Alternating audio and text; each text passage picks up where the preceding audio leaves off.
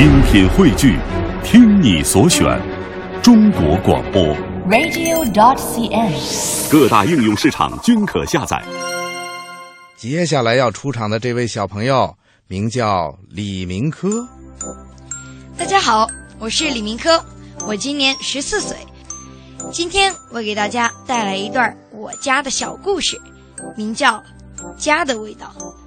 春节刚过去不久啊，想必朋友们都还记得，过年的时候啊，走到家家户户，桌上东南边少不了一道主菜——熏腊肉。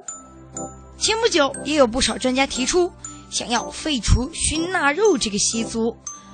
不过，在我看来呀、家人们熏的不是腊肉，而是一种味道，家的味道。那么今天呢，我就想跟朋友们说说我家的味道。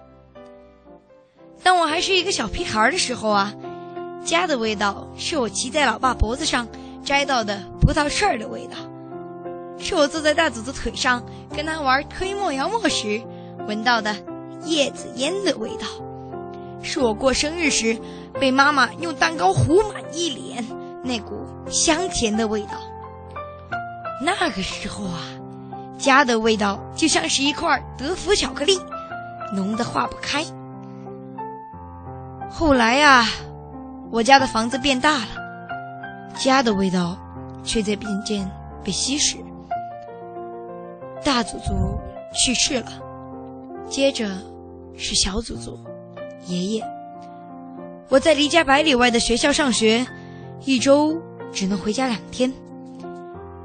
爸爸总是在出差，妈妈呢回家就忙着上网，外公外婆在楼下看电视。家里，静悄悄的。家的味道呢？我很害怕，怕那味道再也回不来了。去年元旦节的晚上，我固执的选择留在寝室，偏偏又感冒了。寝室里空荡荡的，格外冷。突然，咚咚咚，有人敲门。哪个哟？我哆嗦着从被被窝里撑起来，扶着墙打开门儿，却见外婆端着一碗姜汤。来，你的姜汤。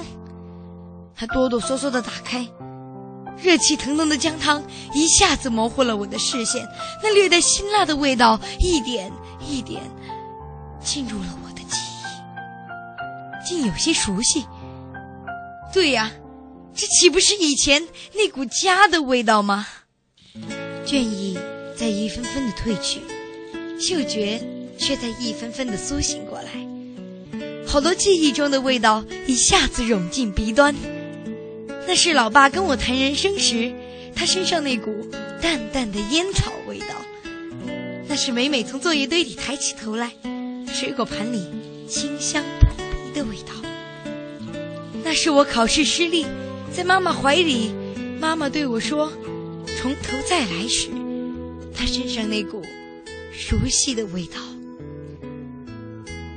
原来，家的味道一直都没有离开过，只是它是会变的。如果说小时候它是一块浓浓的巧克力，那么现在，它对我来说，则更像一壶热茶。也许有时有些苦涩，有时有些无味，但当细细品味，却是一股甘甜。我不知道十年、二十年以后，家的味道又会是什么样子，但我相信，无论如何改变，始终会有一种幸福，叫做家的味道。